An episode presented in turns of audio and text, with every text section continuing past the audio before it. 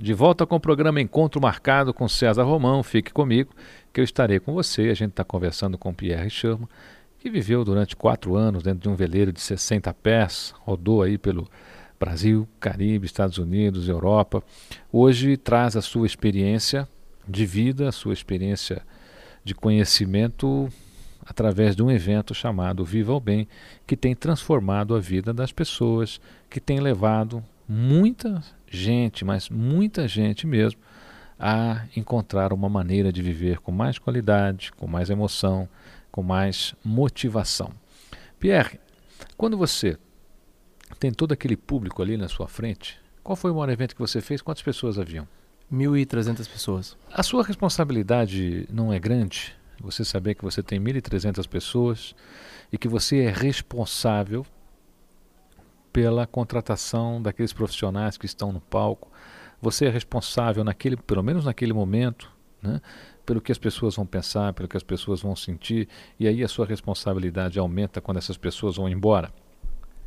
É, isso, isso é o que me, me no começo me preocupava muito, porque é uma responsabilidade muito grande. É, e hoje é, é, o que mais me motiva de saber que a gente está conseguindo, através dessas ferramentas, através desses seminários, levar para as pessoas é, essa, esse diferencial, essa, essa perspectiva, essa possibilidade de que sim, você pode melhorar a qualidade da sua vida de, uma, de formas com muito trabalho, é claro, mas de forma simples. Então a responsabilidade é grande, tanto da contratação dos profissionais quanto da experiência das pessoas. E para isso, nós roteirizamos o evento, então o evento é todo roteirizado. Tenho, por exemplo, uh, no último evento eu tinha 70 pessoas, 70 voluntários trabalhando conosco para dar suporte às pessoas, para que não haja dúvidas, não haja, não haja confusão, às vezes quando um palestrante passa um, um exercício, uma dinâmica, e que tenha a melhor experiência possível. Então, é, é um desafio grande, mas acredito que estamos, estamos conseguindo superá-lo. Dinâmica, você acredita que funciona num, num público grande? Ou, ou, as pessoas fazem porque está todo mundo fazendo, e que chato, todo mundo levantou, eu vou ter que levantar, e olha, puxa vida, mandaram fazer massagem, agora vou ter que fazer. Você acha que, qual o percentual que você acredita das pessoas que realmente estão fazendo porque acham que aquilo vai melhorar, e o percentual das pessoas que realmente levantam numa dinâmica porque todo mundo levantou, ele está ali, vai ficar sem jeito ficar sentado? Olha, eu acho que é um pouco difícil medir, mas uh, pelo, pelo perfil e pela, pela, pela própria fisiologia das pessoas, a gente nota que na primeira vez, a primeira dinâmica que acontece, é, tem um pouco dessa rejeição ou dessa dificuldade. Mas com o tempo, as pessoas vão se engajando, vão se vão interagindo com as outras pessoas, conhecendo a pessoa que está ao lado. E eu diria que ao final do seminário, percentualmente, menos de 10% das pessoas estão fazendo as coisas por fazer. Uh, até porque a gente dá a liberdade deles saírem pela porta, se eles quiserem. É, e essa é uma liberdade que você tem na sua vida também, né? Você tem a liberdade de escolher, você tem a liberdade de decidir, escolha e decisão. Esse é o, esse é o grande momento que você tem que viver no seu dia a dia. Escolher bem, decidir bem. Se há duas coisas que você tem que aprender, eu sempre digo isso nas minhas palestras, é você aprender a escolher e aprender a decidir. Você acha que o brasileiro escolhe bem, o brasileiro decide bem? Eu acho que o brasileiro decide muito por impulso. Uh, e escolher bem é, é, uma, é uma. requer uma. Eu acho que requer muita. muita dissociação. Você requer que você esteja um pouco longe do problema para que você possa olhar ele, colocar no papel, como gosto de falar, olhar ele e ver qual é a opção mais. Mudar a perspectiva. Mudar a perspectiva. E a gente tem os benefícios de ter toda essa, essa paixão como um povo. Acho que também, uh, pelo outro lado, às vezes se, se, se, se engaja um pouco demais no problema e, e não consegue tomar uma decisão muito bem uh, fundamentada. Né? É, isso é uma verdade. O brasileiro tem uma característica de, de abraçar o problema e ficar com ele, carregar para os quatro cantos, né? E esse, existe um, um, trecho que eu falo muito no meu novo livro, Tente Outra Vez, e até comento muito isso também nas palestras, que as pessoas adoram carregar alguma dor, algum sofrimento, acham isso o máximo e, e não largam disso, né?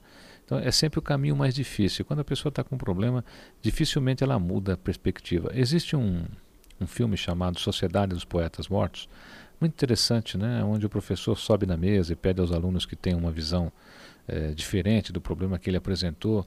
E é uma grande verdade. Eu, eu deixo aqui uma sugestão a você, ouvinte: toda vez que você tiver um problema, você dê ângulos a ele e olhe por cada ângulo. Toda vez que você tiver uma discussão aí com a sua mulher, com seu filho, com seu vizinho, seja lá quem for, coloque ângulos nessa discussão, analise por todos os ângulos. A sua mulher pode ter um milhão de defeitos, seu marido pode ter um milhão de defeitos, mas você casou-se com ele por alguma razão. Você casou-se com ela por alguma razão. E muitas vezes as pessoas se separam porque esqueceram aquilo que as uniu. Você acha que as pessoas esquecem muito rápido hoje o que as une?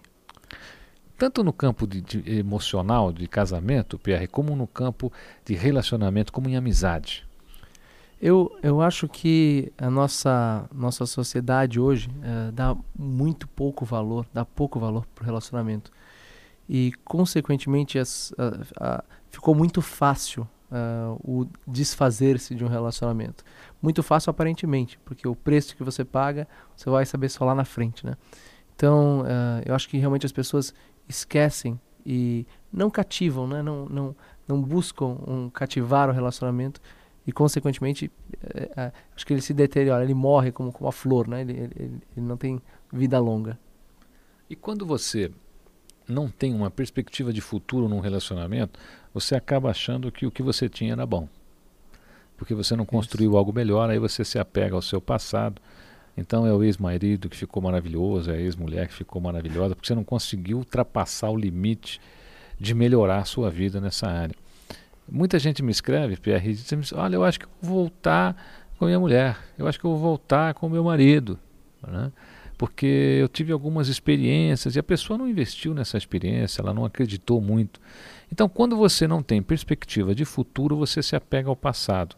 E muitas vezes você está colocando em você aquele velho fardo que causou tudo aquilo que causou, e quando você percebe, você está cometendo e sendo vítima dos mesmos erros. Você fala alguma coisa sobre isso no evento Vivo Bem? Uh, nós não especificamente sobre isso, mas a gente uh, tenta ensinar para as pessoas, tenta passar para as pessoas formas de que que permitam que elas tentem se conhecer melhor, porque o grande desafio dos relacionamentos e muitas pessoas também falam não, poxa, mas aqui é meu ex-marido, a minha ex-esposa, ela era assim. E aí acabam entrando no outro relacionamento que é idêntico ou voltando para o mesmo relacionamento e não se dão conta de que a pessoa com, com a qual ela estava, ela continua a mesma. Mas para você melhorar o relacionamento, você tem que mudar você. Então é, as pessoas colocam muito é, é, é da, da, culpa no outro, sem se lembrar que metade do, do relacionamento, é, pelo menos metade, é a sua parte. O outro é o grande culpado, o grande vilão é sempre o outro, o outro, o outro. Mas é difícil as pessoas se olharem, sabe? Eu, eu acho que quando as pessoas se olham no espelho, tomam um susto tão grande, né? Porque teu maior inimigo é você. Teu maior inimigo é, é você, é o seu ego, né? Esse, na minha opinião, é o nosso grande desafio hoje. É você lutar contra o seu ego, é você lutar contra esse inimigo que te deixa cego, contra esse inimigo que quer que você vença a qualquer preço. Né? Agora, tá de frente com isso é uma situação muito drástica para algumas pessoas e muita gente não suporta. E por não suportar, eu acho que essas pessoas vivem sempre é, fazendo fofoca, falando dos outros, é, buscando muita coisa para fazer, fazem muita coisa ao mesmo tempo, não terminam nada que começam. Na realidade, são pessoas que precisam de uma atividade para fugir delas mesmas. Você conhece muita gente que foge de si mesmo? Conheço bastante gente.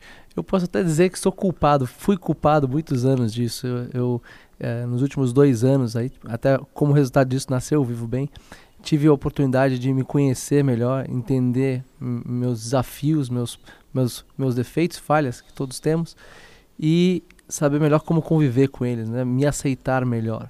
Então acho que tem muita gente aí que faz isso. Sim. Pierre, aonde chega alguém que foge de si mesmo? A lugar algum. acho que uh, em algum momento ela vai se deparar com, com a sua verdade. Se você não tem um caminho, se você não tem uma rota, nenhum lugar vai ser bom para você, nenhum caminho vai ser bom para você. É fundamental que você tenha um contexto de vida, é fundamental que você tenha essa coragem de se enxergar, essa coragem de chegar diante do espelho, coragem de admitir erro, Pia. Isso é tão difícil hoje, né? Principalmente dentro das organizações, eu vejo nas corporações hoje, esse mundo corporativo, quando as pessoas erram, que dificuldade para as pessoas assumirem o erro. É aquela coisa que se, se faz no exército, né? Quem for aí dá um passo adiante, dá um passo à frente aí, quem cometeu isso aqui no final o pessoal dá todo um passo para trás, fica um coitado lá na frente, né? Então, às vezes acaba sempre sendo punido quem não tinha nada a ver com o assunto.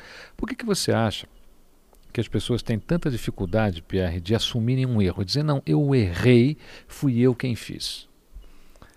Eu acho que requer muito, muita autoconfiança e muito, uh, muita capacidade de se perdoar, porque a grande dificuldade que eu acredito que as pessoas têm ao passar a culpa aos outros, é, voltando àquele nosso assunto, não ter que se olhar no espelho.